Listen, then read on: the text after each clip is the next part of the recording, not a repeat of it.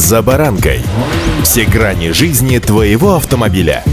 Автонапоминалка. Комментарии экспертов. Советы по обслуживанию автомобилей в программе «За баранкой». Быстро перестроиться с летнего стиля вождения на зимний достаточно трудно, из-за чего при первых снегопадах и заморозках водители допускают досадные ошибки, которые могут обернуться неприятностями на дороге. Что же это за ошибки и как их избежать? С вами Забаранка Александр Карпов. Здравствуйте. Автонапоминалка.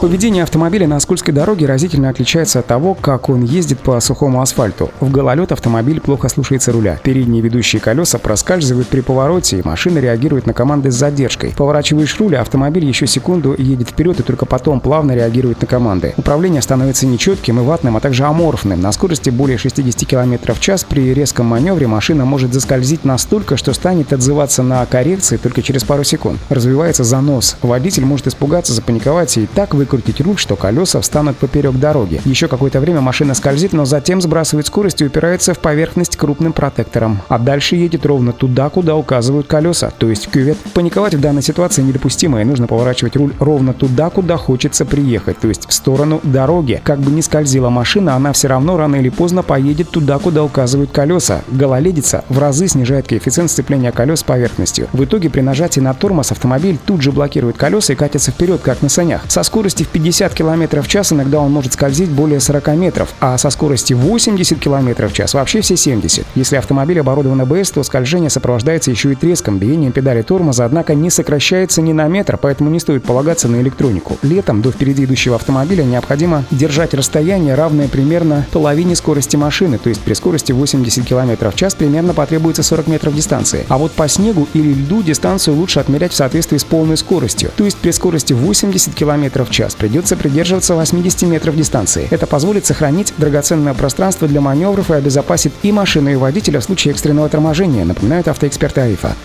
Автонапоминалка.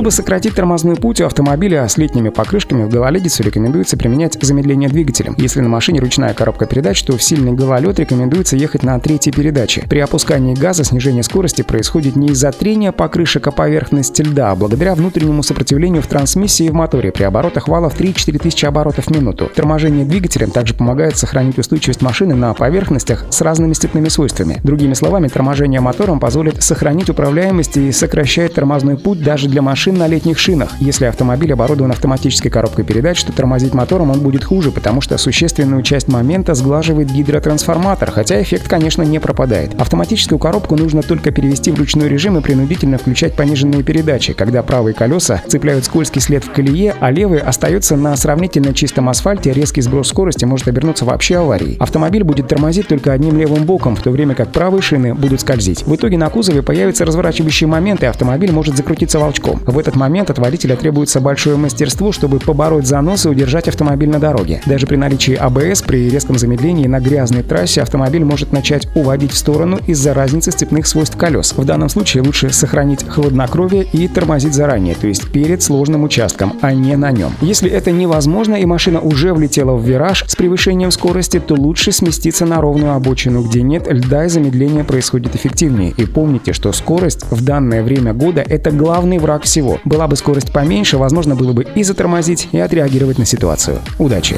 За баранкой.